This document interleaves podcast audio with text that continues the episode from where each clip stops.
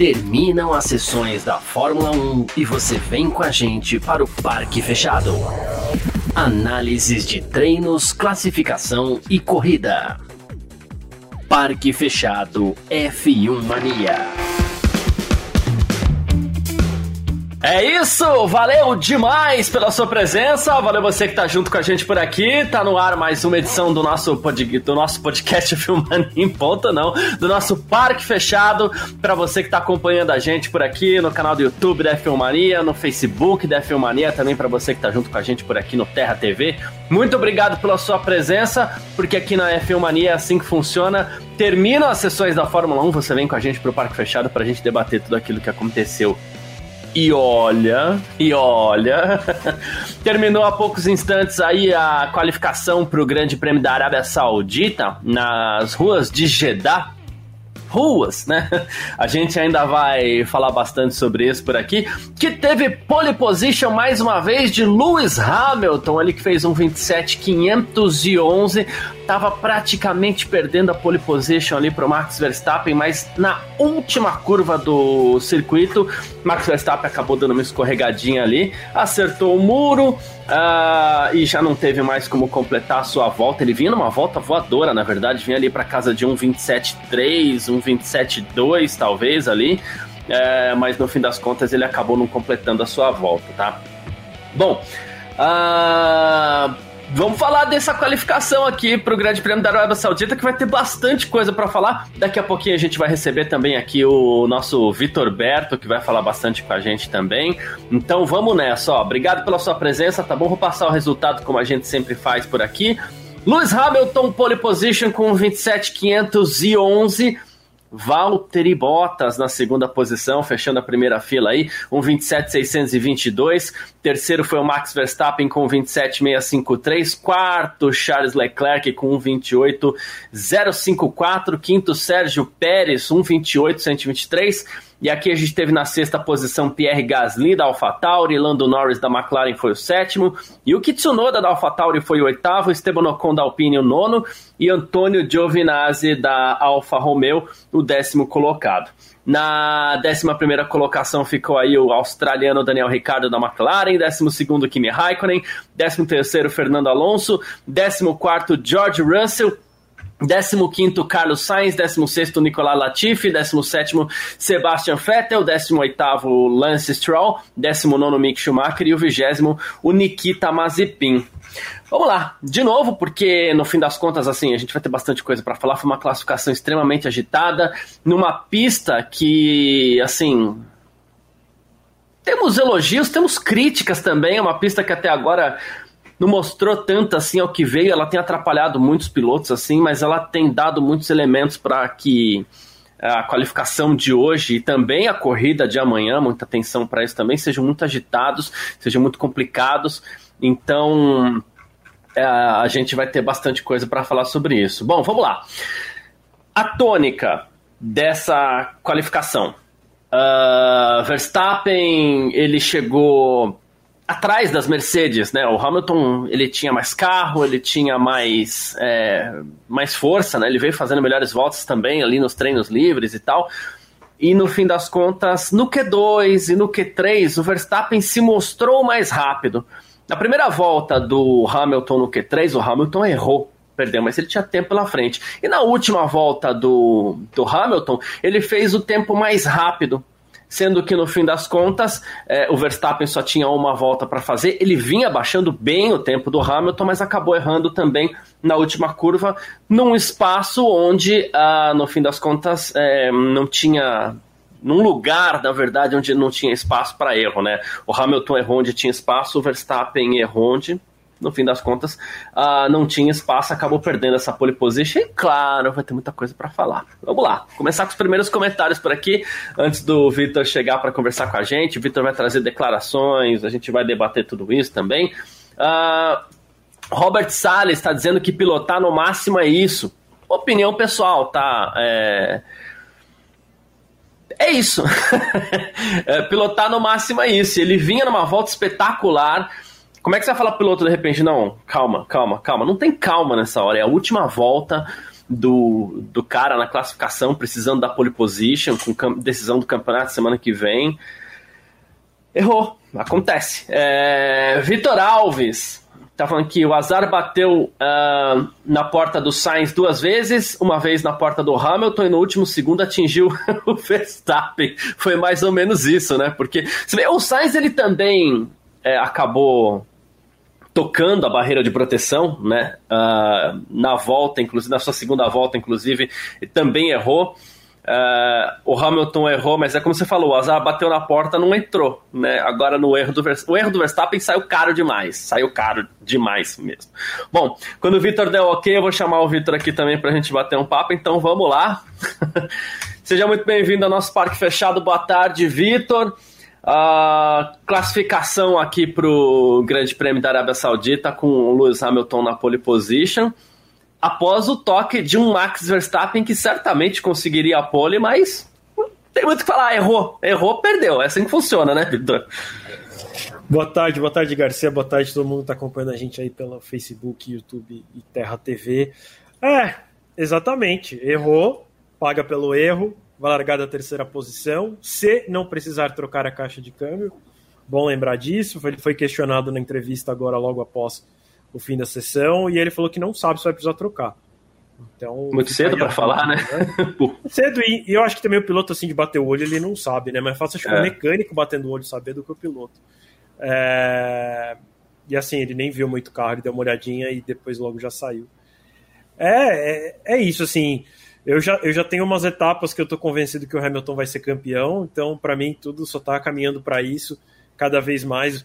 O Hamilton, além de ser um campeão com muita é, um piloto com muito talento, ele ainda tem uma, uma estrela gigantesca.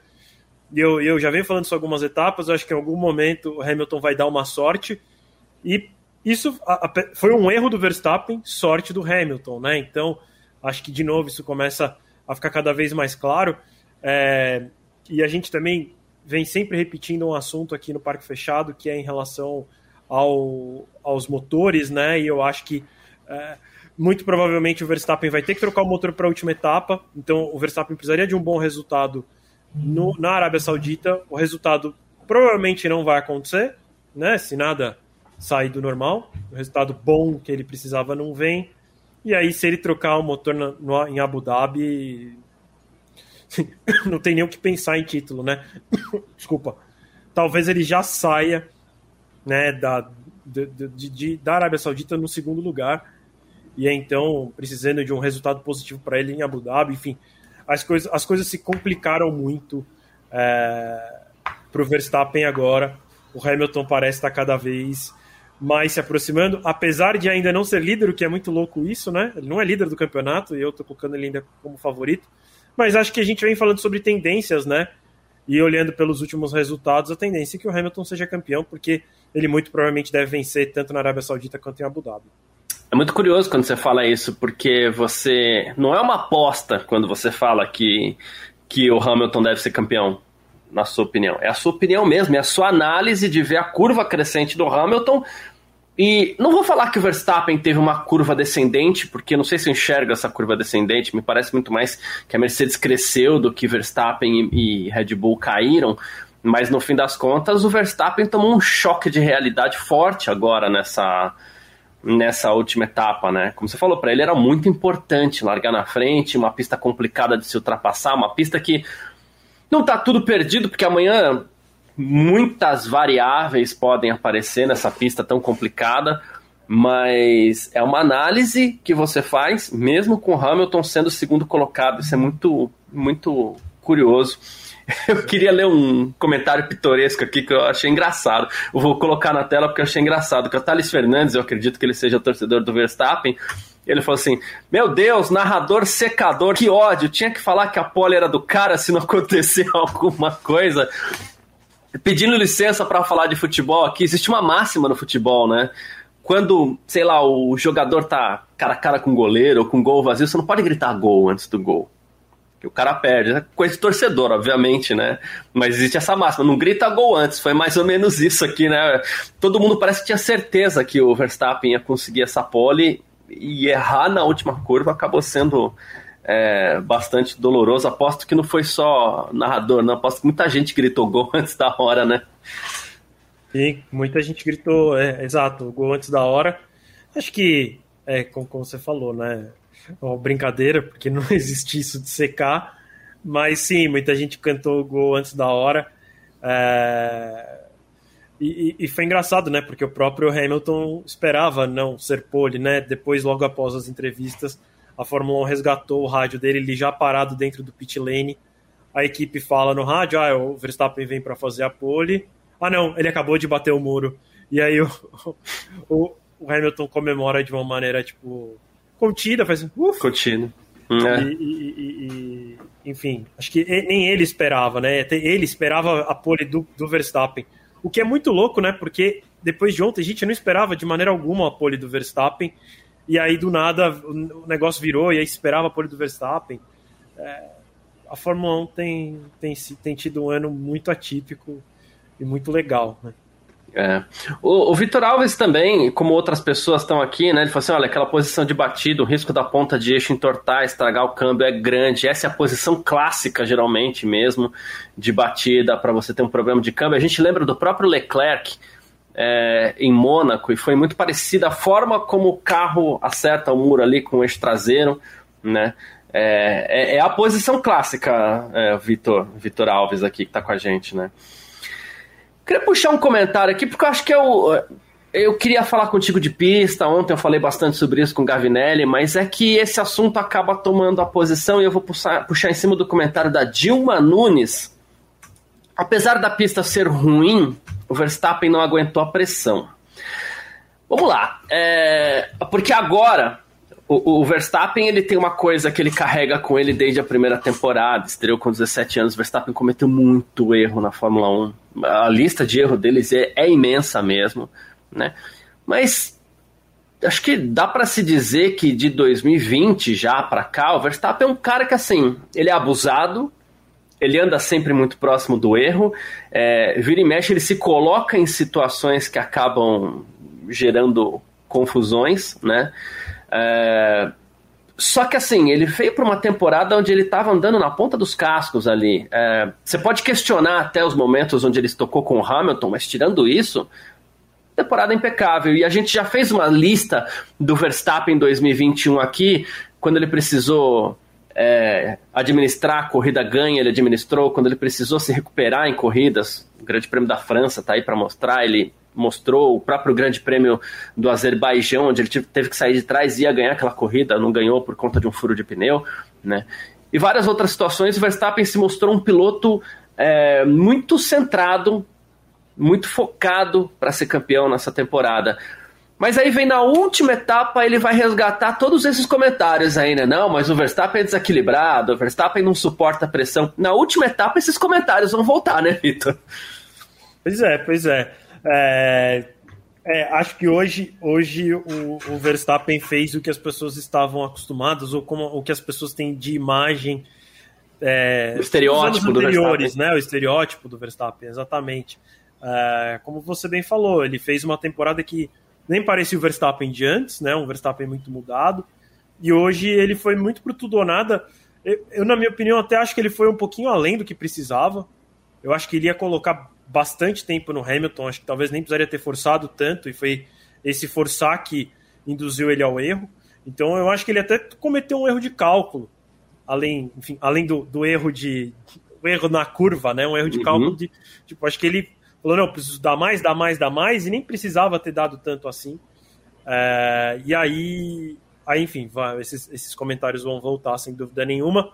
É, e, e, e, as pessoas vão, vão é, se sentir ainda mais na razão se de fato é, ele não conquistar o título, né? Porque aí vão, vão colocar isso na conta. É, é, é eu gosto de comparar essa situação do Verstappen ao, ao Lance Stroll. Comparando o Verstappen com o Stroll, como assim? O Stroll no começo, a gente tinha ele ganhou um verbo na Fórmula 1, que eram as estroladas, né? O estrol da pista é, é, erro na certa, então você tem as estroladas. As estroladas não existem mais. Claro que ele erra. Ele erra como todos os 20 pilotos que estão lá erram. O Hamilton erra também, né? Então, quando o Stroll erra, ele passa a ser, passou a ser um erro só, não uma estrolada, mas as estroladas não existem. Só que o Verstappen ainda carrega esse estereótipo, esse estereótipo também, e assim, é complicado, porque é, a adrenalina ela vai abastecendo o piloto e ele fica numa linha tênue entre as palmas e as vaias, né? A gente vê, às vezes, o Hamilton é um cara que às vezes ele tira umas voltas assim no final, que a gente fala assim, meu Deus, de onde o Hamilton tirou isso tudo? Mas exatamente porque, além de ser um gênio, ele força do começo ao fim da volta, né? E era o que o Verstappen estava fazendo, mas errou, né? Não é que eu estou comparando um e outro, mas o piloto no carro acelera, o carro está permitindo, o carro está tá, tá, tá entregando, ele vai, não tem jeito. Então, não sei se é o momento para crucificar o, o Verstappen assim, não mesmo estando quase certo de que isso vai acontecer de várias as partes aí. Mas enfim, a pista não ajuda também, né, Vitor? É uma pista que não permite erro. Uh... Vai, o Hamilton errou e não foi. e não se deu mal, mas aí é um pouco do que você fala também da estrela do Hamilton. Ele tem, ele carrega essa estrela com ele. Na primeira volta dele na classificação, ele errou. Ponto. Né? Deu sorte, não bateu. O Verstappen bateu e era na última volta, deu tudo errado pro Verstappen, tudo certo. O Sainz também conseguiu não bater, né? Ele chegou a encostar, mas é... não deu não bateu, porque ele, do jeito que ele rodou ali na volta dele no, no Q2, era para ter acertado de cheio é. o muro. E ele errou uma segunda vez na segunda volta também, né? E, e também acabou não batendo, evitando. É, a pista de fato ela não não tem muita margem para erro, mas assim, eu nem acho que isso é, é a principal característica da, da pista, né? Principal característica da pista, é, olhando pela corrida da Fórmula 2 e pelo que a gente consegue imaginar, vendo treinos e mesmo olhando a pista, é que ela deve proporcionar uma corrida bem chata. Né? A gente fala isso antes mesmo de assistir a corrida. Pode ser que a corrida amanhã seja muito emocionante do ponto de vista de ah, alguma questão relacionada a pit stop, a acidentes que tragam é, safety car, e aí um piloto para no safety car e o outro não, e aí acaba né? Foi, foi assim que, sei lá, o, o, o Gasly venceu na Itália no ano passado, né? Então, assim, esse tipo de coisa pode acabar movimentando a corrida, mas eu acredito que na pista a corrida deve ser muito ruim amanhã, né? E, assim, o circuito ali eu, eu, eu, confesso que eu não consegui entender qual, é o, qual era o objetivo do, do circuito, ou de quem desenhou ao fazer o circuito. O filho do Harman Tilke. É, é, ele quis fazer uma homenagem pro pai mesmo. e assim, o circuito não tem nada de bom. Ah, o circuito parece muito legal para fazer uma volta rápida. Né, assim, ele é desafiador. Bonito de ver tocada, né? É, isso, ele é desafiador para uma volta rápida. Só que a Fórmula 1 não é time attack, né? Que é como no, no, videogame, né? Que você vai lá e aí ganha quem fizer a melhor volta, é, vence, vence a, a partida. É, é, a Fórmula 1 no final é corrida né? E esse circuito não, não parece que vai, vai fazer uma boa corrida amanhã, não. De novo, pode ser uma corrida emocionante por outros fatores, e a gente até comentar amanhã, falar assim, nossa, caramba, foi de tirar o fôlego, mas a corrida em si, né? A Fórmula 2, que normalmente tem tantas ultrapassagens por os, por os carros serem tão parecidos, né? E também. Uh, eles sempre andarem muito juntos, eles andaram muito juntos hoje na corrida de manhã cedo, né? Que foi de manhã aqui, aqui para o Brasil. É, mas é, na hora, na hora de fazer ultrapassagem não acham espaço para fazer ultrapassagem. Então, se assim, tiveram ultrapassagem, mas foram poucas comparado ao histórico da Fórmula 2. Então, assim, na Fórmula 1 que já tem tão pouca ultrapassagem, é de se imaginar que não vai ter nenhuma, assim, né? Vai ter quase nada. É, e, e, a Fórmula 1 ainda tem carros mais largos, carros mais longos, o que deve atrapalhar ainda mais, porque ainda fizeram uma pista estreita, né? Eu juro que, como eu falei, não consigo entender o que o cara quis desenhar. É, o nosso bate-papo aqui ontem ele girou meio que em torno disso, porque é, uma coisa é você pegar uma pista de rua e vou fazer uma pista de rua em Baku, na, no Azerbaijão. As ruas já estão lá. Então, ok, vai fazer parte você ter curvas é, mais estreitas, curvas mais. Tem a curva do Castelinho lá em Baku, que é um desafio diferente. Ok, porque aquilo ali já existe, aquilo já está consolidado. Agora você pega um lugar onde era tudo mato, onde você pode fazer o que você quiser. Tem uma prancheta em aberto lá. Primeiro que não é um circuito de rua, né? Ele vai se tornar um circuito de rua caso esse bairro cresça em volta da pista. Aí ele vai se tornar um circuito de rua. Hoje ele não é. O, o comentário que eu estava fazendo, né, também hoje lá, lá com vocês, é que normalmente a pista, pista de rua tem muito 90 graus porque os quarteirões, né? Inclusive, As esquinas, nome, né? né? Quarteirão, né? Tem a ver com algo uhum. quadrilátero. É, então, assim, tem um quarteirão, aí você coloca um prédio aqui, uma casa aqui, etc, né? Se a pista é inteira assim, onde que vão encaixar as coisas? Assim, me parece muito estranho. É, e como eu falei, se, como você falou, né, e a gente comentou mais cedo, se isso virar um bairro, né? Me parece que vai ser um bairro que tem um circuito de Fórmula 1 e não um bairro que está dentro de um circuito de Fórmula 1.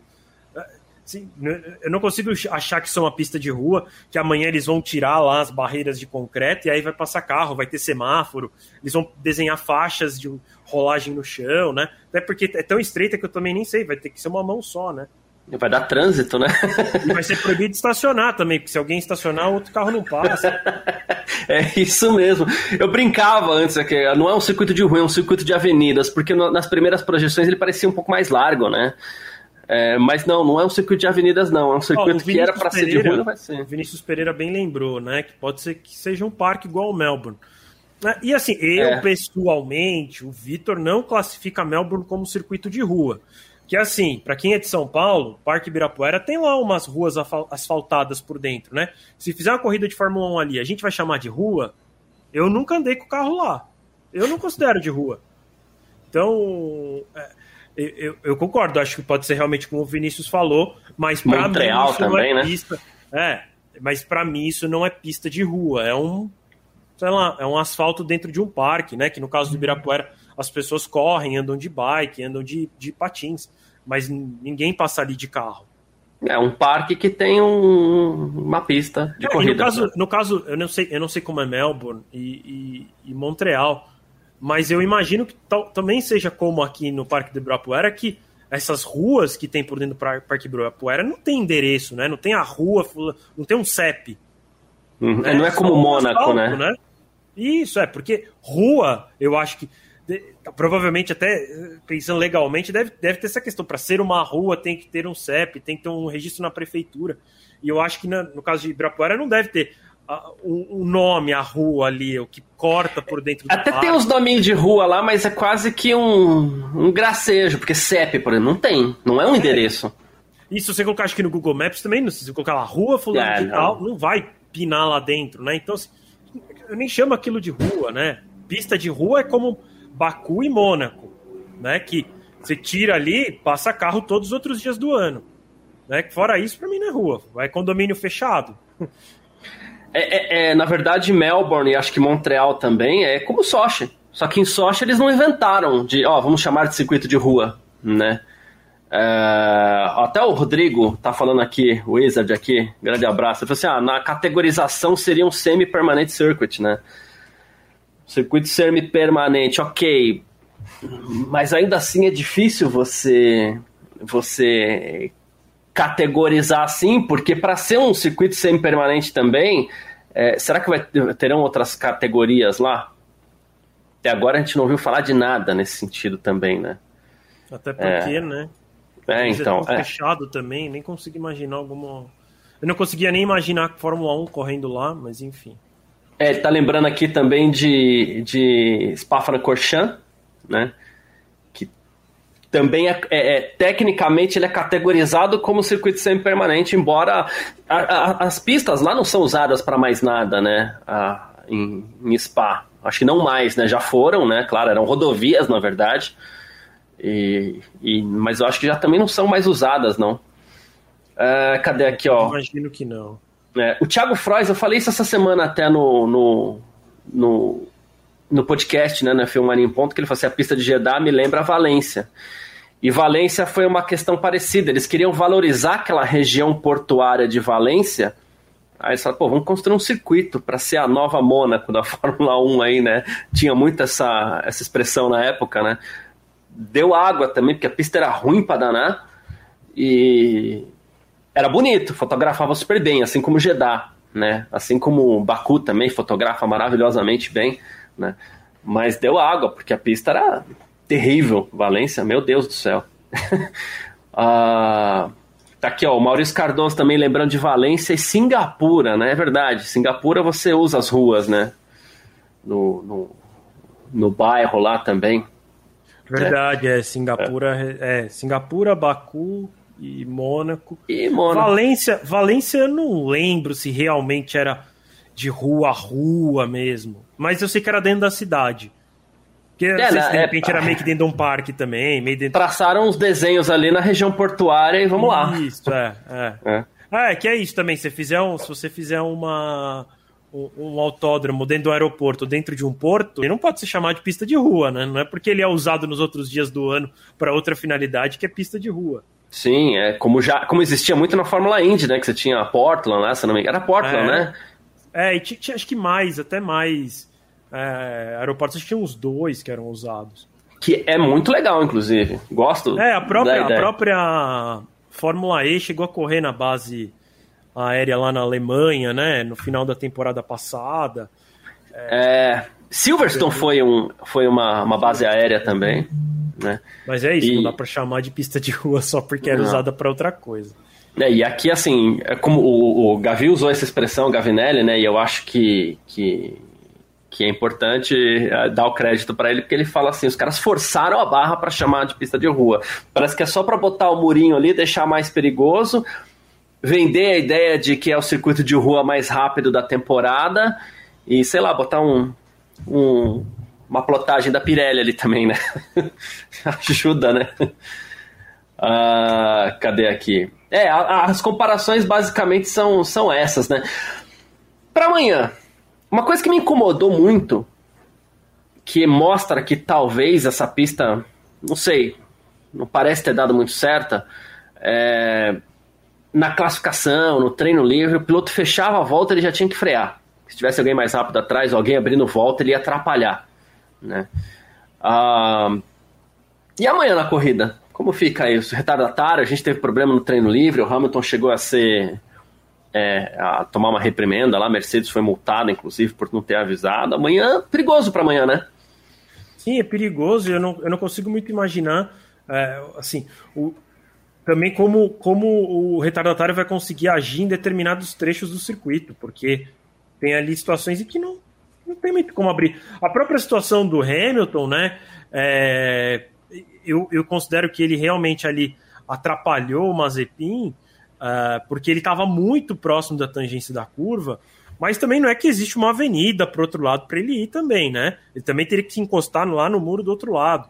Então, é, é difícil. Vai ser, vai ser, vai ser algo bem complexo amanhã para fazer essa gestão e isso pode também acabar impactando no resultado da corrida, né? Porque dependendo da, da, do momento em que você para nos boxes, você volta no tráfego, pega, pega, perde muito tempo no tráfego, ou é, você acaba lidando mal com o retardatário e acaba perdendo muito tempo, é, isso pode impactar sim no resultado, mas não sei também. Eu acho que a gente está tentando. Talvez eu esteja tentando achar algum jeito da corrida ser um pouquinho mais emocionante. É, talvez, talvez ali na, na hora do vamos ver não seja tão complexo assim. Mas é uma pista que até isso, né? Tipo, pra quê, né? Pra que fizeram curvas cegas? Porque. Ah, é mais emocionante curva cega. É, mas é, são tantas curvas cegas e numas posições tão absurdas que sei lá, que diferença vai fazer no final, né? No fim, a pista poderia ter curva cega e a pista ser boa, mas a pista, a, a, o circuito tem curva cega e a pista é ruim também. Sei lá. É... Eu definitivamente não gostei do circuito que foi desenhado. É, e essa, essa ideia de curva cega, assim, a gente fala assim, poxa, tá lá o retardatário, a equipe vai ficar em cima do piloto, o spotter, analisando lá, porque tem o gráfico do GPS, né? Diferente da Fórmula Indy, ele não tem uma visão geral da pista, mas você tem o gráfico do GPS lá para poder, ó, tá vindo o piloto mais rápido aí. Mas se tiver algum problema nesse entrosamento entre piloto e equipe, quem tá atrás vai ter problema porque simplesmente não dá para ver. Não dá, né? Pega, você pega a sequência ali antes da 13, por exemplo, que é o primeiro do, dos grampos, né? que também não é um grampo, mas assim, é uma das extremidades do circuito. Você pega aquela sequência antes da 13 ali, você está entrando na, na, na, sequência de curva cega, você não está vendo quem vem atrás, a hora que você está saindo de lá, o mais rápido já chegou. Né? É, é bem perigoso. É um circuito que, e como você falou, desnecessário. Dava para fazer alguma coisa mais mais interessante para a Fórmula 1 assim. Uh, o, o Thiago Barreto ele tá até falando aqui uma coisa que eu acho que é importante a gente citar também. Max Wilson falou na transmissão da Band que para a próxima temporada os promotores do GP da Arábia Saudita vão ter que mudar o traçado da pista. Não dá por dois motivos. Uh, o primeiro dele é que tem jeito, já está pronto. Né? Vai ter que fazer algum tipo de adaptação, não sei. Vai ter que mudar tudo, porque 80% da pista é cego, com muro próximo, é rápido, tem que mudar tudo.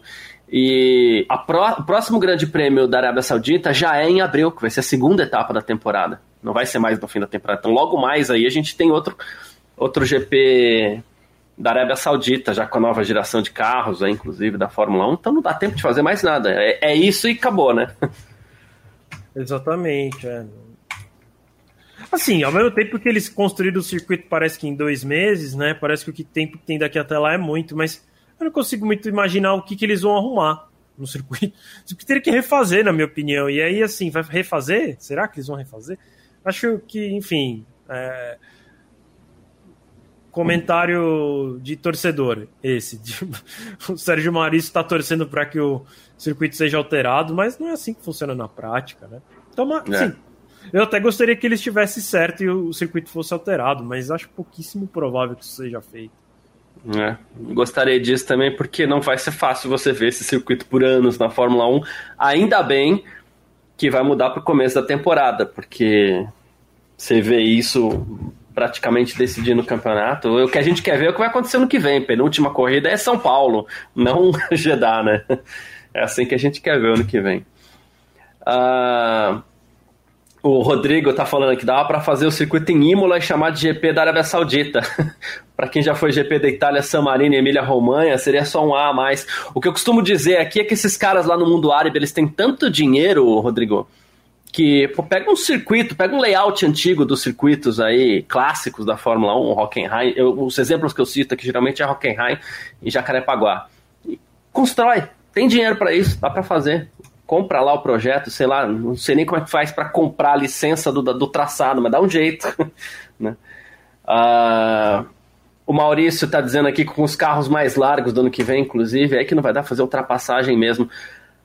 A proposta é que os carros andem mais próximos. Mas para esse circuito eu tenho a impressão que isso também não adianta muita coisa, porque falta espaço depois para você disputar a freada, né?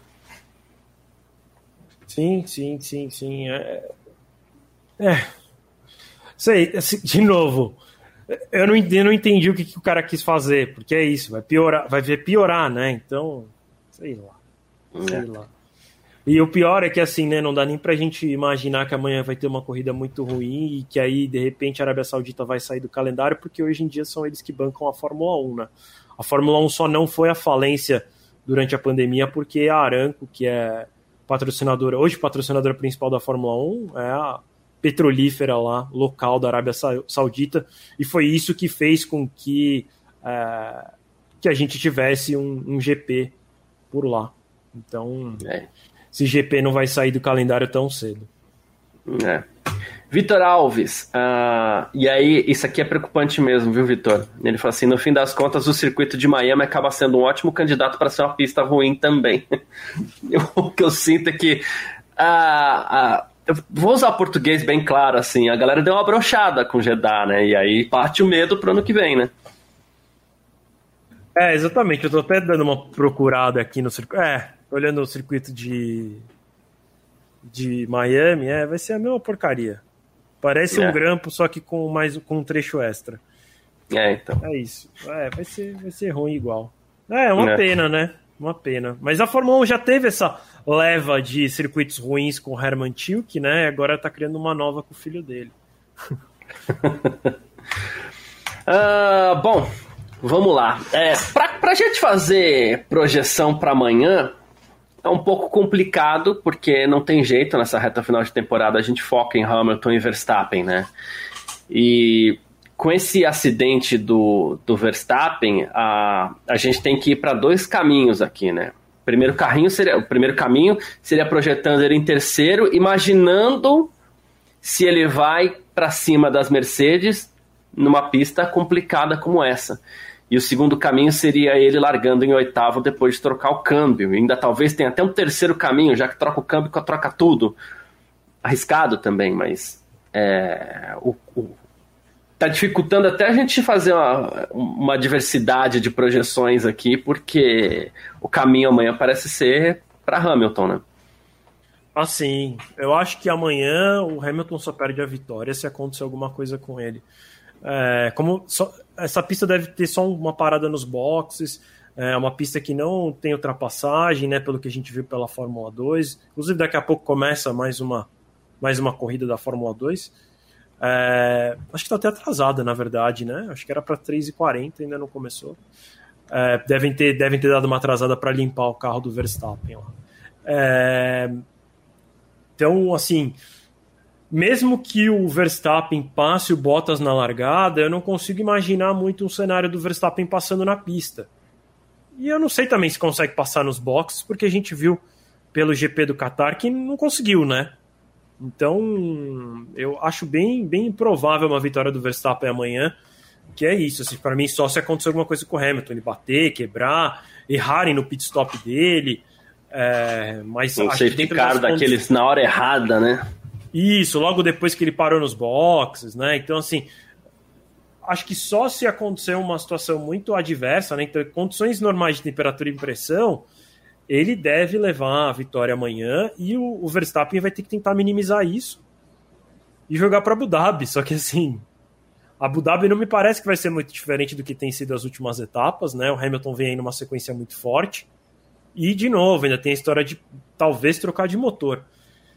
Sei lá, sei lá. Hum, eu acho que o, o Verstappen largando da terceira posição é o pior cenário que ele poderia imaginar, porque acho que no caso, se ele tivesse ficado em segundo, não seria tão ruim, porque ele teria uma chance na primeira curva, do que ele largando em terceiro, porque ainda existe a chance dele não passar o Bottas, né?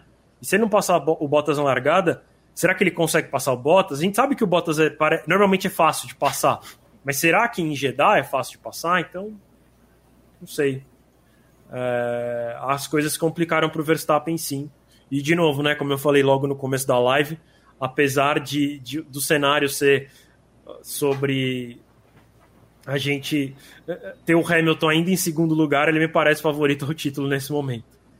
É, é, é, é bem complicado isso. Para salvar essa corrida para ele, eu, eu vejo amanhã. É, é só safety car salva.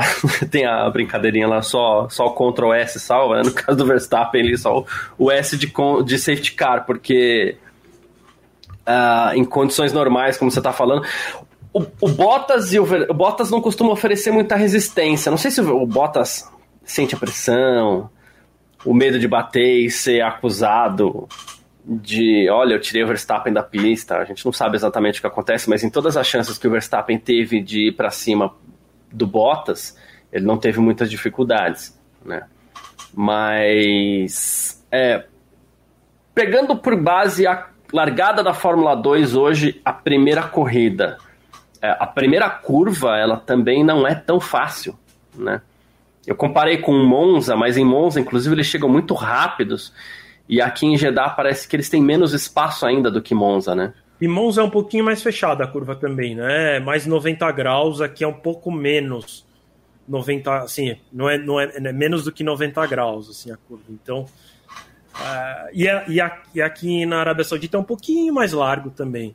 Mas, assim, eu acho que é comparável. Acho que não é igual, mas é comparável, sim.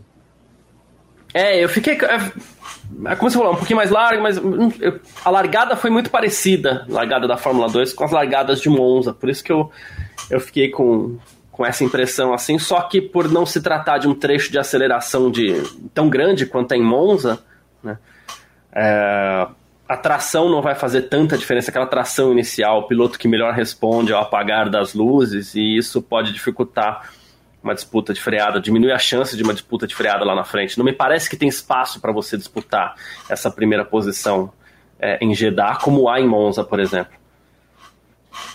Sim, sim, sim, concordo. Eu acho que é isso. Não, realmente, aqui a característica nesse sentido ela é diferente, sim. É. O Vitor Alves lembrou bem aqui. Pode ser que o Bottas seja punido amanhã pelo toque com o Raikkonen, né? Ele teve um. Eu preciso confirmar, mas eu acho que eles deram no investigations necessary. Teve alguma investigação que apareceu assim no controle de corrida. Deixa tá. eu dar uma olhada para ver se eu consigo resgatar isso. Porque e, a, a, o ruim é que no aplicativo eles, depois de um tempo, eles, depois de alguns instantes, ele tira já, ele te joga para fora da sessão, ele encerra. Então eu não sei se eu o... conseguir olhar aqui. É, e, me, e, mesmo que eventualmente é, isso tenha acontecido, pode ser que a Red Bull entre com algum tipo de. O que a gente sabe é que. Parece... Né? Sim, parece que a Red Bull vai ter uma chance de protestar em relação a, ao, ao incidente lá com o Mazepin. Tá. Uh, mas não. A Red Bull não, não, se pronunciou, não se pronunciou que faria. Tá? Uhum.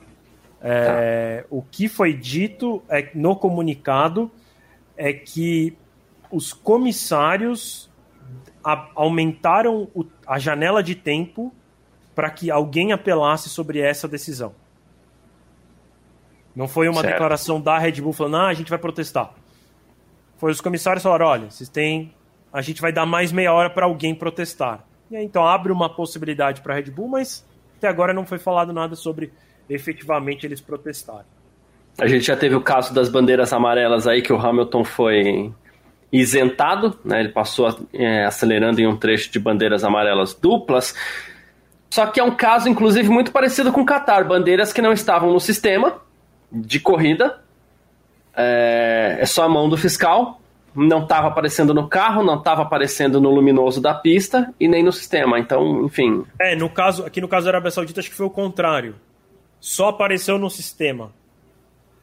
É, e, e, parece que assim, apareceu no sistema, consequentemente, quando aparece no sistema, piscam as luzes, só que foi feito de maneira errônea.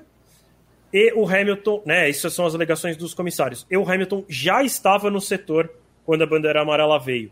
Por isso, os próprios comissários alegam de que o Hamilton não teria como reagir a isso.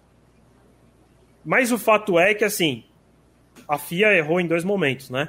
Lá no GP do Qatar, um fiscal, por vontade própria, deu uma bandeira amarela, no momento que não existia. E hoje também acho que alguém apertou o botão sem querer. Boa. Uh, e o caso do Mazepin, para quem, para relembrar quem está com a gente por aqui, ele estava numa volta de, de ida para a pista, né? A volta de outlap, na verdade, né?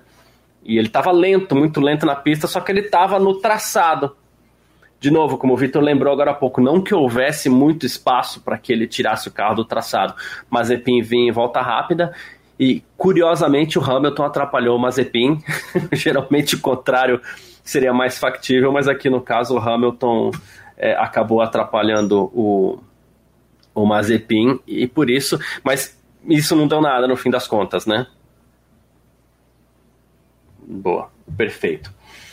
Uh, vamos lá. O... Garcia, mas tem algumas investigações rolando é, agora pós-treino. Aquela do Sainz com o Gasly, ela tá, tá rolando. Eu acho que pode acontecer alguma coisa. O Gasly acabou atrapalhando o Sainz. Né? O Gasly que deve largar da sexta posição amanhã, então pode até acabar tomando aí alguma punição e, e caindo um pouquinho mais para trás no grid. Mas de resto, acho que, acho, que, acho que esse foi o único que de fato foi levantado uma investigação. Teve alguma outra que, pelo controle de corrida, foi é, rejeitado, que eu acho que foi a do Bottas com o Raikkonen, mas eu não tenho certeza. Boa. Perfeito. Uh, bom, se a gente tiver mais alguma investigação, se tiver mais alguma coisa, claro, você vai acompanhar essa informação ao longo da tarde no fmania.net, que lá tem tudo, vai ter declaração. Acabou, ter... acabou de chegar a informação de que a Red Bull vai sim apelar em relação à história do Mazepin. Do Mazepin, não do Bottas. Isso, Isso do Mazepin, do Mazepin. Tá. É, porque... Eu... É, porque querendo ou não, não tem como apelar de uma, uma investigação que nem existe, né? Você apela em cima de uma decisão de uma investigação. É, e aí, o, o que. O que né, como eu tinha comentado, os comissários deram um pouco mais de tempo para alguma equipe ou para alguma parte apelar, né? A própria Mercedes poderia apelar do incidente entre o Hamilton e o Mazepin para tentar diminuir a punição, ou no caso a Red Bull entrou com uma apelação para tentar aumentar a punição do Hamilton. Bom, não deve dar em nada, né? Não acredito que tem nada. Treino livre, assim, dificilmente deve dar alguma coisa. Realmente, o que normalmente acontece é esse tipo de puxão de orelha e uma punição financeira. Boa. Se fosse, lembrar se que fosse na... no Qualify, aí sim teria punição de grid, sem dúvida nenhuma. Boa. Vale lembrar que o, ele, ele tava dormindo naquela volta, que ele também deu uma atrapalhada no Gasly, né? Antes. E isso daí pouco foi comentado no fim das contas, né? O que acabou chamando mais atenção foi o, o lance dele com o Mazepin. Temos declarações, Vitor? Eu, eu, e para ser sincero, uhum. Garcia, assim, em relação ainda a essa, a essa história do, do Hamilton e do e da atrapalhada que ele deu no último treino livre, eu achei, na, na minha visão, que foi pior o que ele fez com o Gasly do que o que ele fez com o Mazepin. Porque o Mazepin, querendo ou não, vinha de uma curva cega. É, a gente tá falando. É, isso, tá certo. Foi, é, foi, foi numa curva cega e o. Enfim, assim, de fato não tinha nenhum aviso. Uh, foi um erro também da equipe de não ter avisado que tinha um carro muito rápido chegando. Agora, na reta, que foi quando ele atrapalhou o Gasly, em primeiro lugar, ele tinha visual do Gasly, né? E ele, ao invés de sair da tangência da curva, ele foi para a tangência da curva. Né? Isso acabou atrapalhando o Gasly, né? Porque o normal, é, né, ali no caso da, da, da reta, né? Você vem por fora para cortar para a esquerda, né? Na primeira curva. E o certo é, então, o piloto. É, você fica por fora. Então, da visão do piloto, você fica à direita da pista para fazer a curva para a esquerda. Então, o normal de um piloto em que está é, mais lento é ficar pela esquerda né, e tirar o máximo o pé. Se for o caso, frear se você não está numa volta rápida. Ele, na freada, ele veio para a direita. Né? Então, ele cruzou mim, literalmente ele, o caminho exato, do. Exato, é. é. Ele, então, sim, o, o, o Hamilton é como se o Gasly estava aqui, né? E o Hamilton. E a curva é, era assim, né? E aí o, o Hamilton devia ter ficado onde ele estava. E ao invés disso, ele veio para os dois fazerem a curva junto. Então isso acaba atrapalhando muito mais. Eu achei isso erro muito pior, porque, de novo, o, o Hamilton tinha visual disso. Né? Não dependia só de rádio, de bandeira, sinalização, no volante, qualquer coisa do tipo. É só. Assim, ele tinha visual né? E no fim ficou muito mais em relação ao Mazepin, a questão, porque foi mais assustador. Ainda que também no caso com o Gasly, o Gasly também acabou escapando da pista para evitar um, um acidente, né? Boa, perfeito, é isso. É, temos declarações, Vitor, dos três primeiros aí? Sim, sim. É, vamos lá, começando pelo Hamilton. É, que pista difícil ela, esta é? É, durante o tre terceiro treino livre e o Qualify, eu não tinha ritmo. Estava sofrendo com os pneus. Então, para nós conseguir uma dobradinha, uma primeira fila, é incrível. É, nós trabalhamos muito duro. A, col a, colaboração tem sido épica com o Valtteri. Ele é o melhor dos companheiros de equipe. É, esses caras, se fazendo referência à Red Bull, estavam muito rápidos. Foi isso. É, bom, eu gosto desses afagos do Hamilton no, no Bottas. é engraçado, né? Porque, assim, é. fim o Bottas não ajuda em nada, mas toda vez que o Bottas vai bem, ele faz um belíssimo elogio, é. né? É, é isso. É, ah, por ele não haveria troca de Bottas por Russell, mas nem. uh, e o Valtteri? É, Valtteri. É, eu sofri no terceiro treino livre e precisei de um novo motor. Aí só para contar para quem não sabe, ele teve um detectaram um vazamento de combustível no carro dele e aí eles decidiram trocar a unidade de potência por uma unidade de potência usada, por isso que ele não tomou punição. É... E aí então, enfim, voltando, né? Mas, mas no Qualify tudo funcionou muito bem. Então estou feliz. O que também é estranho a declaração dele, porque no final do Q1 ou do Q2, agora eu já Q2. não lembro. No final do Q2 ele teve um problema que ficou inclusive parado é, parado na entrada do pit. Na entrada do pit lane, né? Que inclusive eu achei estranho que não rolou uma bandeira vermelha por conta disso, porque a posição dele ali é, era perigosa e ele travou o Hamilton mesmo, inclusive tava, atrás dele. É, ele estava travando a entrada dos boxes. É, que, que, de novo, eu cheguei a pensar, eu gosto de teorias da conspiração, eu cheguei a pensar, logo que ele começou a andar bem no Q3, né, tudo normal, eu falei, ué, será que ele quebrou de propósito só para atrapalhar a volta do Verstappen? Porque, né, a volta dele acabou, do Verstappen acabou sendo atrapalhada. Não teve resultado prático nenhum, mas enfim, uhum. eu gosto de teoria da conspiração, então isso passou pela minha cabeça. Porque, é, via de regra, geraria uma bandeira vermelha a posição em que ele parou. Acabou não gerando. Uhum. Né? E aí, continuando com a declaração dele, uh, na última volta eu estava no limite. É, a pista é difícil. Nós precisamos focar no campeonato de construtores e no Lewis. Boa. E o Max? A Max é, é aquela que mais vai chamar atenção agora, né? É, vamos lá. Max Verstappen. É... Foi terrível. Nós estávamos tendo um bom, um, um bom qualify eu sabia que, está, que, que o ritmo estava lá. É, eu acabei travando e eu estava forçando para encerrar a volta. É, a, a, terceira posição é desapontadora, sabendo, que a sabendo a volta que eu estava. É, pelo menos isso mostra que o carro é rápido. Aí ele conclui, né? Perguntam para ele, acho que foi, foi o Paul de Resta, né, que estava fazendo entrevista, pergunta para ele em relação à caixa de câmbio e aí ele responde: Eu não sei. É, não tem como mesmo. E o, o grande problema. É, a, gente, a gente falou muitas vezes nessa temporada aqui, de sábado para domingo, ou de um domingo para outro, naquele golpe psicológico que um tentou aplicar no outro, né? Red Bull no México, a Mercedes aqui no Brasil. E o grande problema agora é isso, né? O Verstappen vinha assim numa grande volta e deu água aí no fim das contas, acabou é, tendo esse problema. Você acredita que isso pode dar um baque no Verstappen? Passar ele aquele imagem de tá difícil? Né? Ele é, ele, a, a, expressão do Verstappen é rara de se ver, né? A expressão que ele saiu do. Parecia do que ele tinha batido na corrida. É. Do jeito que ele tava. Né? E depois mostrou ele saindo do carro e depois mostrou ele saindo do. Do Medical Car, eu imagino, sei lá, enfim, o SUV lá da Aston Martin, que eu não sei exatamente o que, que é que, que é aquele carro, acho que é Medical Car, é, ele saindo, e ele saindo bem, com a expressão corporal bem negativa, assim. Então eu fiquei, assim, fiquei com essa sensação que parecia que ele tinha batido na corrida e que acabou a corrida dele. Vai precisar, no fim das contas, de um trabalho entre hoje e amanhã para dar uma recuperada nesse ânimo ainda.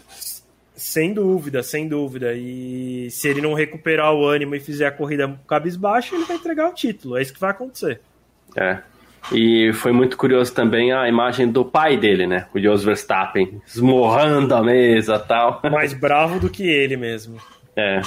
O nickname 87 está falando aqui que o Verstappen percebeu que ele errou. Naquela velocidade não tinha como fazer a curva. E realmente, não, não aconteceu nenhum problema, não aconteceu nada. Ele estava forçando e errou, né? Até por isso que ele travou, né? Até por isso que é. ele travou. Ele percebeu que ele tinha passado do ponto e deu, deu um freio no meio da curva, travou tudo. E errou. Cometeu é. um erro, como eu falei, eu acho que ele cometeu dois erros, né? Um erro de fato na pista e um erro de cálculo, porque ele não precisava ter forçado tanto que ele já estava com, com o tempo com uma boa vantagem para o Hamilton. E como segura isso também, né?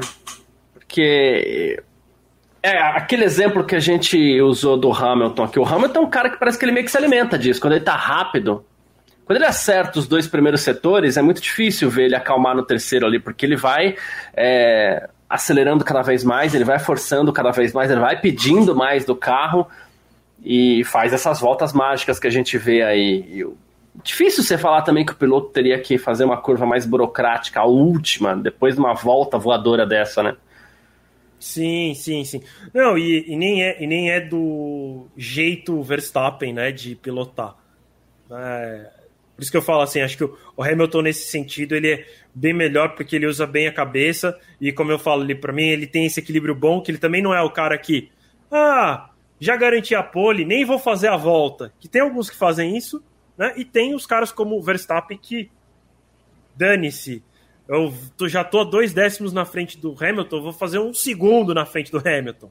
Né? Então eu acredito que o Hamilton teria dosado melhor do que o Verstappen fez. Mas é o jeito Verstappen, é o jeito Verstappen de ser, né? É. E que tem gente que gosta, tem gente que não gosta. Boa, é isso. É... comentando rapidamente aqui que a, a largada da segunda corrida da Fórmula 2 já deu ruim também, né? É, já tivemos safety car e tudo mais, não, não, não deu certo. e vamos partir para os nossos palpites, então, aqui, né, para amanhã. Lembrando que você que está acompanhando a gente, você também pode deixar o seu palpite aqui, que a gente põe na telinha e tal. É... Vitor, o pódio para amanhã no Grande Prêmio da Arábia Saudita em Jeddah, essa corrida complicada.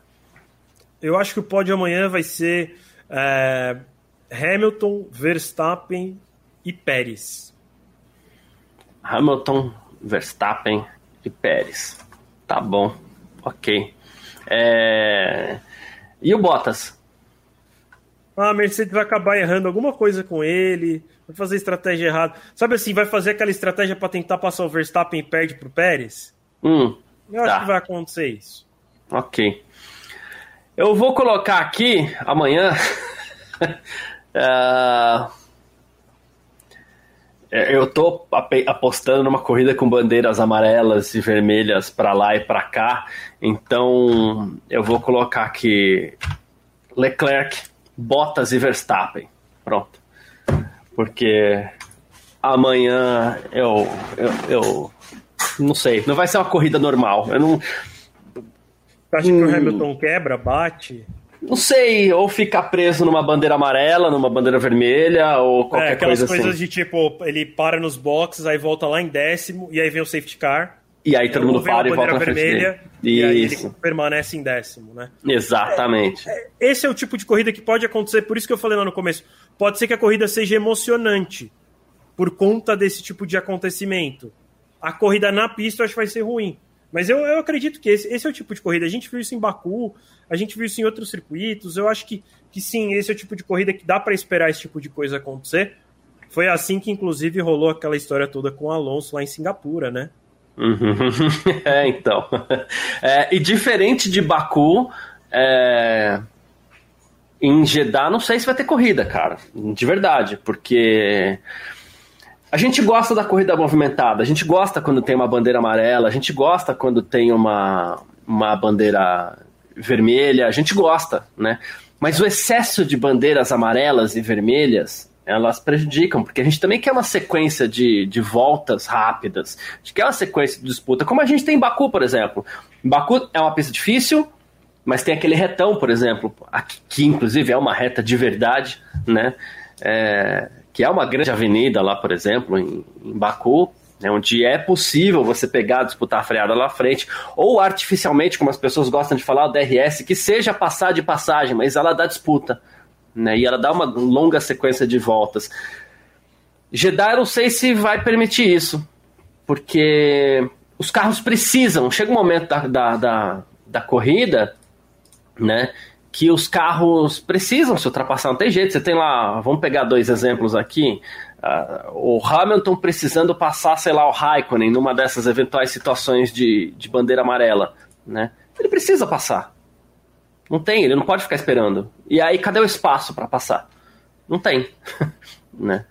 É, o contrário pode acontecer. Ao mesmo tempo que eu fiz uma aposta, porque a gente joga as moedas por ar aqui, eu falei Leclerc, é, Bottas e Verstappen, né? Pode ser Sainz, Pérez e Hamilton, com Verstappen fora do pódio também, porque é o tipo de corrida que, que nos traz essa possibilidade. Não é que vá acontecer, mas nos traz essa possibilidade, assim. Né? Aí você joga a moedinha pro lado e fala assim, para quem que eu vou apostar? Pronto, postei esse aqui. É, exato. Acontecer tudo isso realmente é uma questão de uma corrida meio de aposta. Tudo pode acontecer, né? Então, eu não descarto isso acontecer, não. Concordo é. contigo. É. O, até legal, Vitor Alves aqui, ó. Como eu erro tudo, eu vou ser ousado. Gasly, Sainz e Pérez. E pode acontecer. Pode, pode. pode, pode os três primeiros se acertarem na largada lá, né? O Hamilton, o Verstappen. É. então, pode acontecer totalmente. Ai, ai, mas é isso, gente. Ah, chegando a uma hora de parque fechado aqui. Amanhã, duas e meia da tarde, tem o Grande Prêmio da Arábia Saudita. Uh, são 50 voltas né, nessa pista que tem mais de 6 quilômetros, inclusive, além de tudo, é uma pista muito longa. E deve ser uma corrida rápida, porém, não significa que o parque fechado vai começar no horário, né? Porque a chance de bandeira vermelha, como a gente falou, é grande e isso pode atrasar a corrida amanhã. É, se a corrida eu imagino que ela deve durar uma hora e quinze, deve ser bem curta, mas é isso. Tendo uma, um safety car ou uma bandeira vermelha, sabe Deus que horas termina, né? É, é isso. Uh, então amanhã, duas e meia da tarde, não é duas, não é três, é duas e meia da tarde. É, tem o grande prêmio do. Da, eu, eu tô, a gente falou tanto de Baku aqui que eu tô com o Azerbaijão na cabeça, não. O grande prêmio da Arábia Saudita, amanhã, duas e meia da tarde. Vitor, obrigado pela presença né, e seus destaques finais nesse sabadão aqui. Pô, valeu, Garcia, valeu todo mundo que está acompanhando a gente aí pelo Facebook, é, YouTube Terra TV. Convido todo mundo aí a se inscrever no canal, dar uma olhadinha no programa de membros aqui no YouTube, tem um botãozinho aqui embaixo que é o Seja Membro. Dá uma olhadinha aí. Se você quiser participar um pouquinho mais, assine um plano. Mas, cara, se não, deixa uma curtida, deixa comentário, a gente fica muito feliz é, com tudo isso. Convido principalmente para acessar www.f1mania.net. A gente ainda tem a cobertura completa do pós-qualify do GP da Arábia Saudita de Fórmula 1, tem Porsche Cup que está rolando a corrida de Endurance, tem a Fórmula 2 que está acontecendo agora, e outras notícias que podem surgir de outras categorias, tudo por lá. Amanhã tem tempo real da corrida, então convido também vocês a acompanharem junto comigo. É, você, se você não se estiver longe da TV, não conseguir assistir, é um ótimo, uma ótima né, maneira de acompanhar, mas também se você estiver na TV, a gente. A, a, TV foca muito no primeiro colocado, a gente fala lá do vigésimo se estiver acontecendo alguma coisa, então é um jeito de você complementar aí a, a seu acompanhamento da corrida. Tá bom? Convido também a acessar as plataformas de áudio, Spotify, Deezer, etc. Aí, sua preferida, procura por F1 Mania para você ouvir os nossos podcasts é, de altíssima qualidade. Os meninos essa semana é, né, Garcia e Gabriel que produzem aí diariamente. É, a gente, o, o, Spotify sempre faz aqueles especiaizinhos de final de ano, né? E eles fizeram esse ano um especial para podcasts e os números foram bem legais. Acho que é, os números é, só confirmam o grande trabalho que, que eles vêm fazendo e colocando no ar. É, isso é muito, muito legal. E graças a vocês, né, que em boa parte estão aqui nos acompanhando também né? A gente sempre vira e mexe, vê aqui no chat o pessoal falando: ah, a gente acompanha vocês pelo podcast, então a gente agradece e convido para quem ainda não conhece procurar a gente por lá, tá bom? Estou ansioso para a corrida de amanhã para ver o que vai acontecer, porque acho que não tanto pela corrida em si, eu estou mais ansioso pelo resultado, porque eu acho que talvez a gente conheça um muito provável campeão amanhã.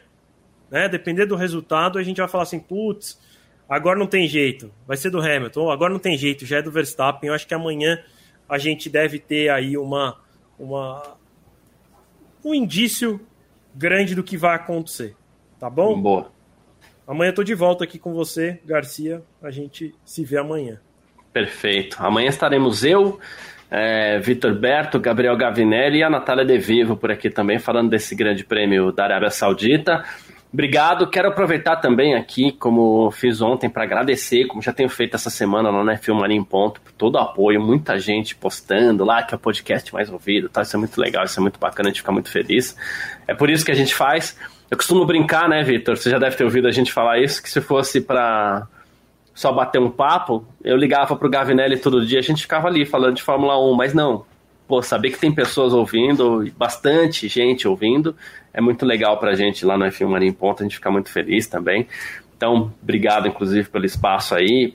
E valeu você que acompanhou a gente aqui no nosso Parque Fechado mais uma vez. Amanhã está de volta, logo depois do Grande Prêmio da Arábia Saudita. Não vou nem marcar horário por aqui, porque a gente só sabe que a corrida começa às duas e meia, a gente não sabe que horas termina, não. Então você vem com a gente por aqui, porque termina as sessões da Fórmula 1, você vem com a gente para o Parque Fechado. Aqui no canal do YouTube da Filmania, no Facebook da Filmania e também no Terra TV. Muito obrigado a todos vocês. A gente se fala amanhã. Valeu, uma ótima tarde e tchau.